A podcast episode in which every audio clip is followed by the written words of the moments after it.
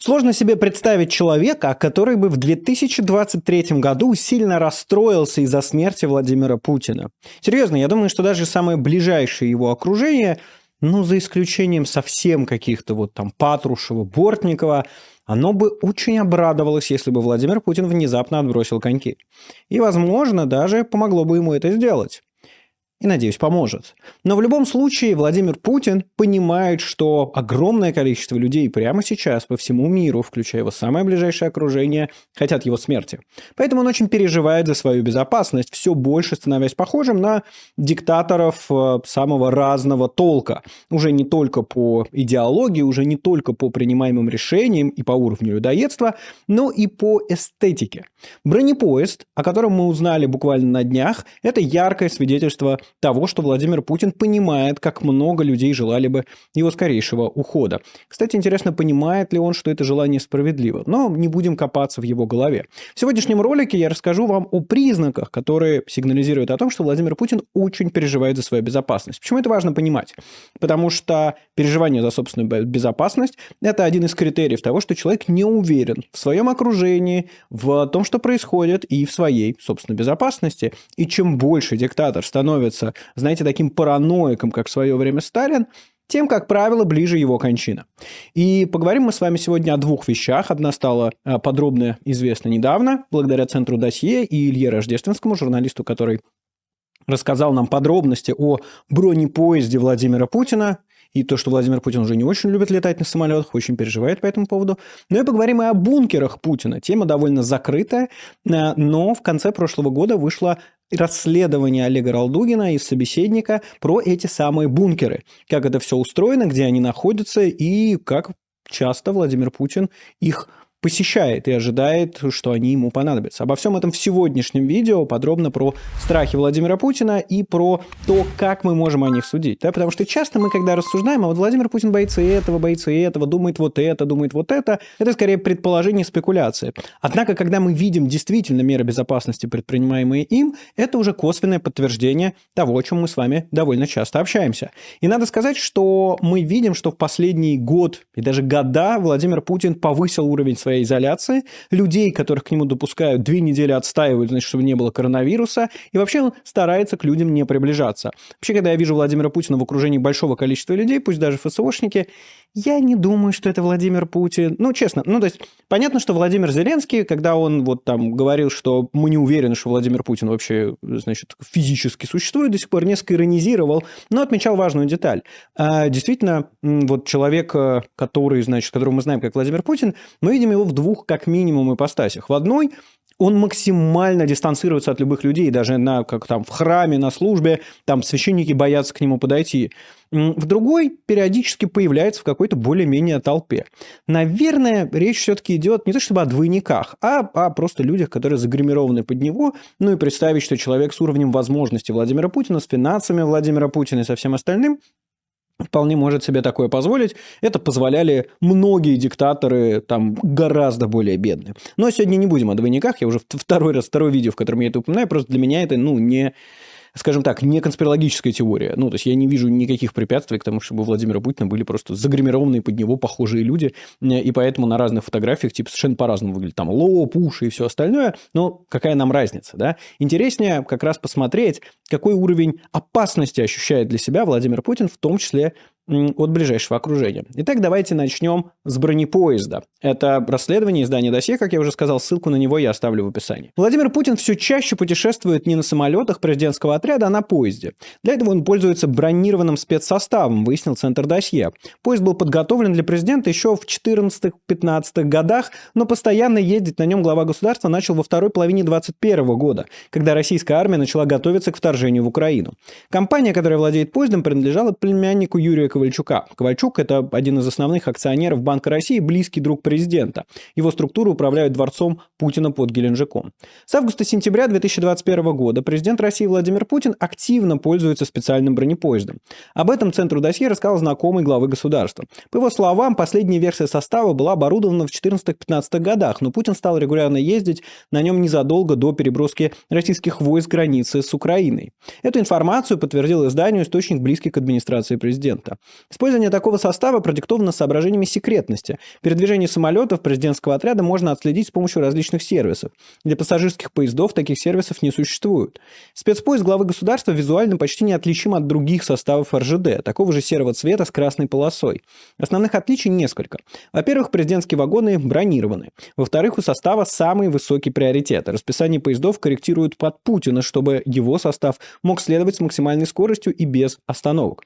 Спецпоезд обязательно входит вагон для президента со спальней и рабочим кабинетом для совещаний, вагон для сопровождающих и вагон для спецсвязи.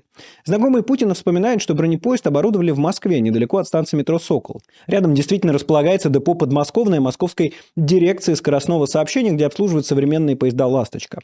Существование спецпоезда не секрет. В ноябре 2019 года премьер-министр Дмитрий Медведев проводил в нем совещание, после чего про состав написала «Комсомольская правда». Описание газеты совпадает с рассказом источника досье. Ездить на спецпоезде имеют право только президент и премьер. Вагоны, отмечало издание, выкрашены в серый цвет с фирменной красной символикой РЖД. Сам состав сборной его отдельно формируют под каждую поездку первых лиц государства. Секретных вагонов лишь несколько, остальные обычные свои купе. Тянут состав два тепловоза ТЭП-70БС. Владимир Путин этим поездом публично пользуется крайне редко. Последний раз пресс-служба Кремля запечатлела его в вагоне во время совещания в 2012 году. Это была предыдущая версия бронепоезда. Новый состав для президента подготовили спустя 2-3 года. Фото поезда снаружи никогда не публиковалось. Это не случайно. Поезд главы государства все же можно отличить от обычного пассажирского, поскольку на крышах нескольких вагонов видны радиоантенны спецсвязи. Антенны закрыты кожухами, это скрывает их от посторонних глаз и придает обтекаемость. Кожухи можно заметить на поезде, на котором Путин в декабре 2019 года открывал железнодорожное движение на Крымском мосту. Президент воспользовался этим составом лишь однажды.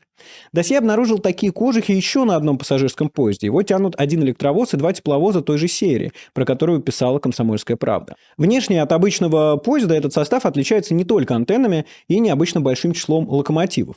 На подвагонных тележках установлены три оси, а сами вагоны шестиосные. Такие вагоны обычно используют на более тяжелых грузовых составах. Стандартные пассажирские вагоны трехосные. Усиление оси могут говорить о том, что поезд бронирован. В распоряжении досье есть фотографии этого же поезда с близкого расстояния. На вагонах изображена эмблема компании Grand Service Express и указан сайт организации. Поезд также попал на видео. На составе тоже видна символика Grand Service Express. Эта фирма связана с другом Путина Юрием Ковальчуком. Ковальчук вообще давний друг Владимира Путина, поэтому неудивительно, что именно он и его компания, они, значит, этим всем распоряжаются.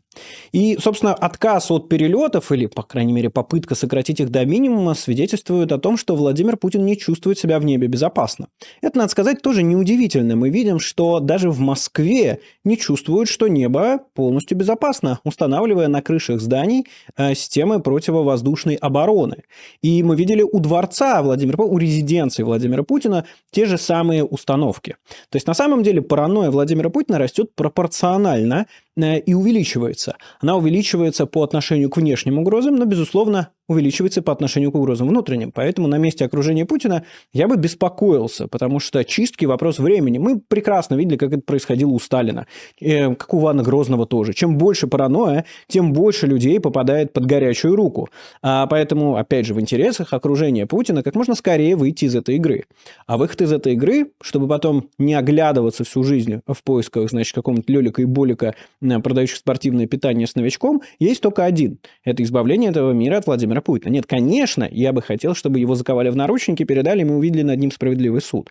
Но если будут э, как бы ими окружением Путина принято решение устранить его э, совсем, я тоже сильно возбухать не буду. Думаю, что те, кто это сделает в заговорческой или группе, или индивидуально, получат некое снисхождение от мирового сообщества, возможно, даже им разморозят активы, ну и, скорее всего, э, не будут их э, преследовать по суду, хотя все, кто рядом с Путиным, все, кто в окружении Путина, безусловно, несут ответственность и являются виновными в происходящей войне. Но вот такой есть эскейп, такая есть возможность.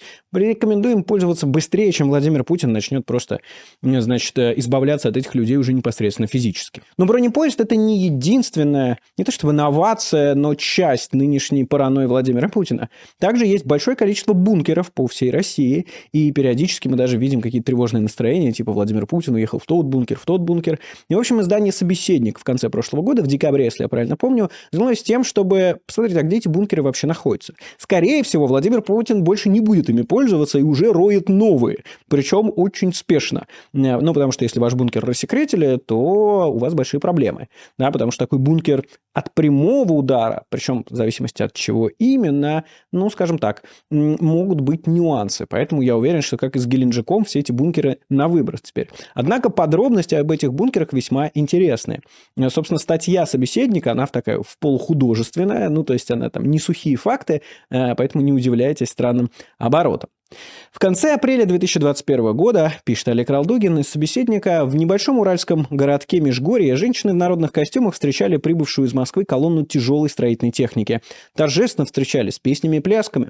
Межгорье ведь город закрытый, попасть в него можно только по спецпропускам, поэтому подобные кортежи тут равносильны бразильскому карнавалу. Подивиться на него высыпали чуть ли не все окрестные зеваки со смартфонами. Для нас самих это был сюрприз. Разводили тогда руками местные чиновники, сославшись на то, что техника пополнила базу не муниципалитета, а роющего подземные туннели управления строительства номер 30. А деятельность этого управления, по их чиновников словам, э, курирует Министерство обороны. Не так, чтобы это совсем было точно. Зарегистрировано это УС-30 в Межгорье на улице Советская, действительно по одному адресу с войсковой частью. Вот только часть эта за номером 26116 относится, как уточнил собеседник, совсем не к оборонному ведомству. Относится она к Главному управлению специальных программ президента России в ведении которого находятся секретные бункеры Владимира Путина.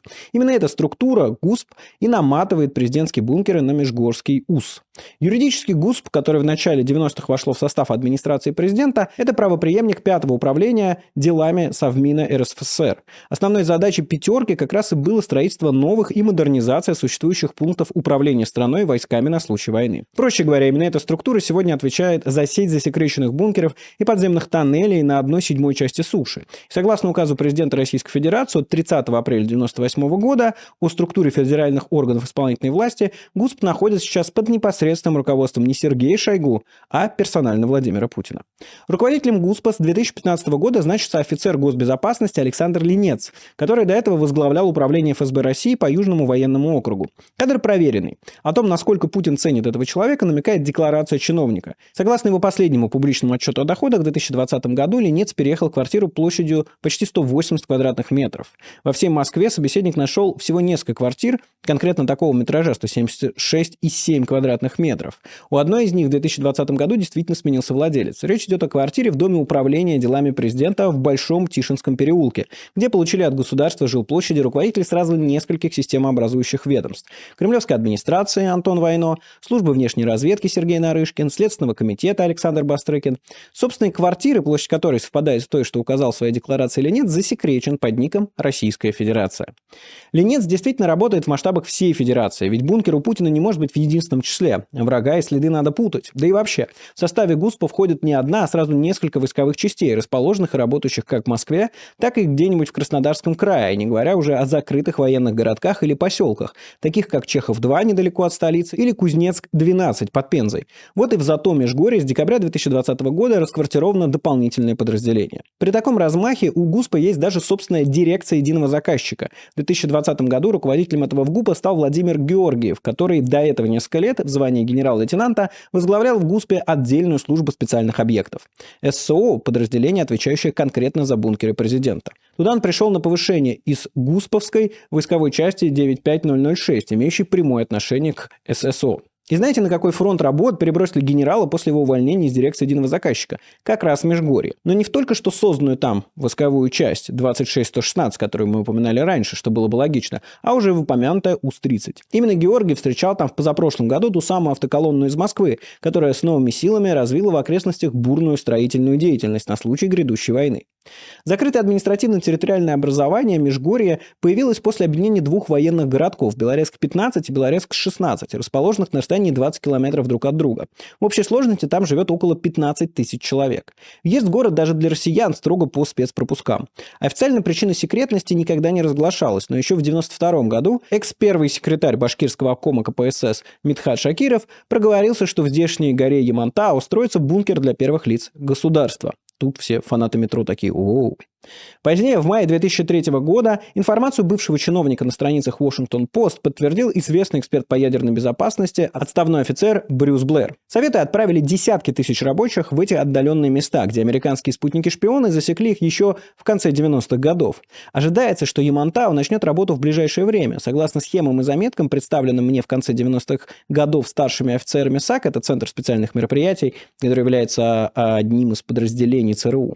Командный центр Ямантау находится внутри горного кварца на глубине примерно в 3000 футов от вершины. Это военная база для переселения высшего российского политического руководства. Про кремлевские СМИ информацию о стратегическом назначении горы традиционно высмеивали, при этом не предоставляя никаких обоснований той секретности, которой окружено зато межгорье у подножья Ямантау. Между тем не секрет, что градообразующим предприятием ЗАТО является то самое АО «Управление строительства номер 30», бывший в ГУП. Как сказано на сайте компании, с 1979 года УС-30 успешно занимается проектированием и строительством объектов промышленного, гражданского и социального назначения, специальных подземных сооружений камерного типа, тоннелей, метрополитенов, вертикальных и наклонных шахтных стволов и так далее. Проще говоря, УС-30 не только, как выяснил собеседник, напрямую связано с администрацией президента, с людьми, которые в Кремле отвечают за спецобъекты, но даже по профилю профилю специализируется на возведении масштабных подземных бункеров. Велись такие работы и в Ямантау. Причем в последние месяцы, то есть, ну, это конец 2022 года, они были активизированы, и президент эту работу ценит. Согласно попавшим в распоряжение собеседника финансовым документам, только официальная среднемесячная зарплата, скажем, первого замначальника УС-30 в 2020 году превышала полмиллиона рублей. Не жалеет казна денег и непосредственно на стройку. Вслед за тем, как в позапрошлом году зато из Москвы прибыла целая колонна дополнительной техники, к склону горы, судя по госконтрактам, подогнали даже новенький электровоз. Еще несколько лет назад никаких работ там почти не велось. То ли они были закончены, то ли заморожены. Но перед началом украинской кампании объект оказался расконсервирован вновь. Этот объект никакого отношения к администрации не имеет, совсем другая организация руководства, пояснили местные чиновники такой форсаж. При этом те же строители трудились и над прокладкой тоннелей под легендарным дворцовым комплексом в Геленджике. В портфолио УС-30 так прямо и сказано, что в рамках строительства прибрежных строений номер 1 и 2 на объекте пансионат в городе Геленджик АО «Управление строительства номер 30» выполнено проходку укреплений и сооружения внутренних конструкций ствола диаметром 10 метров и глубиной 60 метров, а также проходку укрепления сооружения внутренних конструкций горизонтальных тоннелей, проходимых из ствола. Строительство происходило с 2008 по 2010 годы. Под домом целый муравейник в скале, рассказывал «Медузе» строитель Виктор. На 14-15 уровне верхний блок технических помещений, на восьмом – винотека. В самом низу на первом этаже еще технические помещения и 100-метровый тоннель, который выходит на пляж. Основной вип-выход в пляжную зону. Когда мы строили, там предполагался траволатор, как в Шереметьево. Словом, все было серьезно. Видимо, не случайно над Ямантау, как обратил внимание собеседник, так же, как и над дворцом под Геленджиком, Росавиация установила бесполетную зону. Пешком туда пройти тоже сложно. В Уфе, правда, отдельное агентство предлагают турпоходы на Ямантау, но при созвоне оказывается, что речь идет об экотропе Малого Ямантау, соседней горе, тогда как подземные работы идут на Большом. Олег Ралдугин в расследовании приводит интересный разговор, когда они попытались туда тур, значит, купить. А им ответили. Нет, на Большой мы давно не ходим. Раньше было можно, а теперь, ну, вы понимаете, не совсем. Там ведь Южноуральский заповедник. Ну, Малый Ямантау – это тоже заповедник. Да, но, вероятно, на Большом совсем другой зверь водится. Путин? Всякое говорят, но лучше туда не соваться, ответили ему. За охрану заповедной стройки отвечают военные егеря и, судя по госконтрактам, квадрокоптеры DJI Mavic 2 Enterprise Advanced с 32-кратным увеличением и тепловизором. Вот откуда, кстати, на фронт перебрасывали бы коптеры. Нет, не хочется. Э, хочется оставлять их у важных, так сказать, объектах. От таких стоимостью от 500 тысяч до миллиона рублей за аппарат в лесу даже камуфляж не укроет.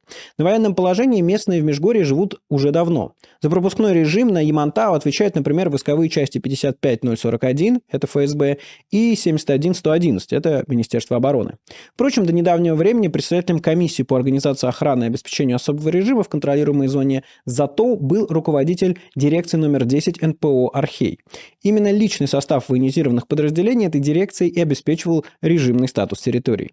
Сегодня дирекция как юрлицо ликвидирована, но зарегистрированное в Пензе научно-производственное объединение «Архей» функционировать продолжает. Его основная сфера работы – деятельность, направленная на обеспечение военной безопасности, разработка и производство защитно-герметического и другого оборудования для специальных фортификационных сооружений. Даже лицензия на осуществление работ, связанных с использованием сведений, составляющих государственную тайну, имеется, причем степень секретности совершенно секретна. Гендиректор «Архея» Александр Чернышков параллельно возглавляет Московский механический завод специального оборудования, сооружения, основанные для обеспечения объектов специального строительства Минобороны, МЧС и других министерств и ведомств инженерно-техническими средствами защиты. Завод, в частности, производит защитные герметичные двери, систему вентиляции, огнеупорные щиты, экранирование от электромагнитного излучения ворота, клапаны, люки, затворы. В общем, то, что нужно для обеспечения безопасности бункеров. Один из постоянных заказчиков – продукция Межгорская УС-30. Кстати, бывший глава УС, уже упомянутый выше Владимир Георгиев из ГУСПа, позапрошлом году вернулся обратно в столицу, уступив место другому человеку в погонах. Александр Мансуров прежде служил в Солнечногорской войсковой части 23423, имеет отношение к стратегической авиации. В Москве Георгиев какое-то время успел поработать генеральным директором АО «Трансинжстрой», а сейчас занимает там пост первого зама. Согласно последнему опубликованному списку Совета директоров АО, в 2019 году в него вошли замначальника УС-30 Александр Пенчик и руководитель ГУСП Александр Линец. То есть и эта контора имеет к бункерам определенные отношения. Правда, в отличие от УС-30, ведет она свою деятельность не в регионах, а в основном в столичном регионе. В советское время Трансинжстрой был задуман как организация по созданию шахтных пусковых установок и ракет. И хотя формально он сегодня занимается метростроительством, в арбитражных судах в качестве третьего лица по их искам на процессах периодически выступает путинский ГУСП. И судах против диггеров тоже. 17 ноября 2015 года московского диггера Павла Сафронова телефонный звонок разбудил в 6 утра. Первый раз я сбросил, но жена удивилась. Это кто? Любовница? Возьми трубку. По телефону мне сказали, выйдите, мы тут нечаянно поцарапали вашу машину. Поцарапана оказалась жизнь Сафронова. На улице Павла уже караулили сотрудники ФСБ. Против него еще нескольких человек возбудили уголовное дело за то, что годом раньше в центре Москвы они тайно проникли на подземный объект, как оказалось, секретный. Но никаких табличек об этом не было, не было охраны, рассказал Сафронов собеседнику. Мы ведь там не один раз лазили. По тоннелям, в которых мы опускались под землю метров на 200, можно было ходить несколько часов и никого не встретить. Где-то свет горел, где-то была разруха. Встречались залы высотой в 12-этажный дом и длиной несколько километров. За те деньги, на которые это создали, думаю, можно было бы город-миллионник построить. Лишь от следователей Диггеры узнали, что объект, на котором они пробрались, закреплен за компанией Трансинжстрой, проникнув на который они получили сведения, составляющие государственную тайну. В итоге Павлову впаяли три года условно. Одного из его товарищей отправили в колонию строгого режима. После приговора Сафронов был вынужден уехать из страны. Тот антидиггерский процесс стал триггером законодательных поправок, которые Госдума внесла в статью 20.17 КОАП «Нарушение пропускного режима охраняемого объекта» и в УК статья 215.4. Для диггеров были увеличены штрафы и введено наказание в виде лишения свободы. Пользуясь случаем, год назад Мосгорсуд уже приговорил к пяти годам диггера и блогера Андрея Пыжа за то, что ненароком проник на режимный объект. Конкретный адрес не звучал, но товарищ Пыжа предполагает, что речь идет о подземной системе метро-2, сети туннелей, которые связывают правительственные учреждения Москвы, прежде всего Кремль, с бункерами в Москве, Балашихе, Чехове и чуть ли не в Калуге. В прошлом году Госдума пошла еще дальше. По согласованию с администрацией президента был разработан законопроект о расширении полномочий Главного управления специальных программ. Теперь сотрудники ГУСПа получили право не просто задерживать нарушителей режима, но и открывать по ним огонь. При том, что нарушители сами зачастую не знают, что они что-то нарушают, потому что некоторые объекты ГУСПа настолько секретны, что никаких табличек об их секретности на них даже нет. Вход на территорию в защитной маске и перчатках. Точка. Администрация. И все. Никаких тебе закрытый объект или стой стреляю. Даже не упомянуто, что это писала не просто администрация, а администрация президента. Один из несекретных секретных объектов с такой табличкой на входе собеседник обнаружил у Мичуринского проспекта Москвы. Судя по карте, формально на огороженной бетонным забором территории расположена некая ритуальная фирма, которая за 310 тысяч рублей обещает какого угодно ВИПа надолго пристроить под землю. По этому адресу у нас никого нет, сообщили собеседнику ритуальщики. Раньше, говорю, тут был въезд в бункер Путина, Путина. Теперь не знаю, пожимает плечами житель дома напротив, но машины регулярно ездят. В самом деле у металлических ворот собеседник вместо катафалка рассмотрел грузовую машину с госномером в войсковой части 95006, которая принадлежит ГУСП, организация, которая в самом деле прячет ВИПов под землей. И таких объектов по столице не один десяток. Лучников переулок недалеко от Лубянки, Крестовоздвиженский у Минобороны, Таганка рядом с бункером Сталина. Много сконцентрировано вокруг бывшего пустыря, который диггеры называют Раменки 43, рассказывая, что именно в этом месте расположен целый подземный огромный город, связанный тоннелями с Кремлем. Только на модернизацию трех лифтов и их автоматики Трансинжстрой по заказу расположенной там войсковой части ГУСПа планировал потратить по смете почти 55 миллионов рублей. Представляете, какой глубины должна на пустыре быть лифтовая шахта? Только пустыря в Раменках уже почти нет. Одну половину участка по прямому указанию президента отдали под технологическую долину МГУ. Там сейчас под эгидой фонда и на практике вовсю возводят научные корпуса. Возглавляет фонд, кстати, Катерина Тихонова, известная всем дочка Путина. Про нее как-то рассказывала рассказывал в отдельном виде. Часть земель во второй половине участка принадлежит АО «Трансинжстрой» и войсковым частям ряда спецслужб, включая, естественно, ГУСП. То есть и эту территорию над предполагаемым подземным городом контролирует тоже Кремль. Здесь даже построены жилые дома, в которых расквартированы сотрудники Федеральной службы охраны ФСБ. Кроме того, здесь же бодрыми темпами ведет создание нового жилого квартала. Причем строит его та же недавно образованная компания «Альмис Интеграл», что и технологический центр МГУ. И квартиры в этих новостройках на рынке тоже не продаются. Их вроде как щедро пообещали отдать переселенцам по реновации. Правда, в каком ведомстве должны служить эти переселенцы, так и не сообщили. Тройку запланировано закончить к маю этого года. Тогда бункер в Раменком, о которых говорят диггеры, окончательно окажется прикрыт жилыми домами, как живым щитом. Где вы видите бункер? Обычный гражданский объект. Когда мы там лазали, эта структура выглядела небоеспособной, вспоминает Павел Сафронов. Возможно, наш с ним разговор прослушивали. Во всяком случае, после него страница Павла ВК оказалась заблокирована на основании требований Генеральной прокуратуры Российской Федерации, говорит Олег Ралдугин, автор публикации. Впрочем, по-любому, за несколько лет, минувших после вылазки диггеров, в подземном мире все могло измениться. Расконсервировали объекты Ямантау, активизировались работы в раменках, начали заключать новые госконтракты по проверке приборов радиационной и химической разведки, которые предназначены для использования на бронеобъектах. По закупке комплексов для выявления каналов утечки речевой информации и аппаратов для обнаружения жучков, по приобретению оборудования для формирования системы постановки виброакустических и акустических помех, аппаратно-программных психодиагностических комплексов, ну и дыхательных аппаратов на сжатом воздухе. Мало того, что Трансинжстрой по заказу войсковой части ГУСПа за 112 миллионов рублей обеспечивал столичное убежище Путина системой контроля параметров воздушной среды, которые предназначены для автоматического непрерывного дистанционного контроля радиационной обстановки и измерения уровня ионизирующих излучений. На вооружении охранников президентских бункерах находятся и более мобильные дозиметры гамма-излучения. Короче говоря, э, ну, Владимир Путин много делает для того, чтобы каким-то образом обеспечить свою безопасность. Кого-то э, это укрепление бункерной системы, и, значит, расконсервация бункеров может навести нам мысль, что значит Владимир Путин готовится к ядерной войне. Я не думаю, что он к ней действительно готовится, и сам он кнопку никогда не нажмет. Однако такой вариант он вполне рассматривает, что может случиться ядерная война. Он боится всего. Боится летать, боится собственного окружения, боится заразиться коронавирусом, а, боится, что его застрелят свои же, боится, чтобы даже батюшка к нему подходил во время службы. Поэтому, конечно, Владимир Путин работает по всем направлениям, откуда для него может идти угроза. Ну, а мы теперь чуть больше знаем про путинскую паранойю и видим, что она находится уже на какой-то довольно высокой стадии. Дальше будет хуже. Владимир Путин будет бояться все больше, а, чистить свое окружение и всячески избегать любого попадания информации к нему. Изоляция станет еще выше, а даже выше, чем в пандемийные времена, когда, по сути, в одном из бункеров Владимир Путин и сидел. И это будет приводить к еще более плохим решениям, плохим с точки зрения вот его расчетов.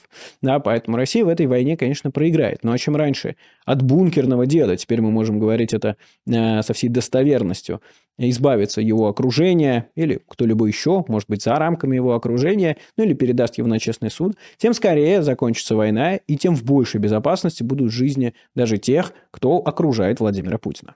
Ну а с вами был Майкл Найки. Вот решил вам о двух этих материалах рассказать. Они мне показались довольно интересными. Про бункер я давно хотел. Э, я просто пропустил немного этот материал, когда он вышел. И думал, а будет, может быть, у меня возможность какая-то про него все-таки рассказать. И вот видите, мне показалось, что возможность писать. Не знаю, интересно это вам или нет, полезно это вам или нет. Пишите об этом в комментариях. Ну и ставьте лайки, подписывайтесь на канал, все как всегда. А поддержать канал можно по ссылке в описании, там на Патреоне или с помощью супер спасибо. И также вот ссылки на эти два расследования я оставлю тоже там же в описании.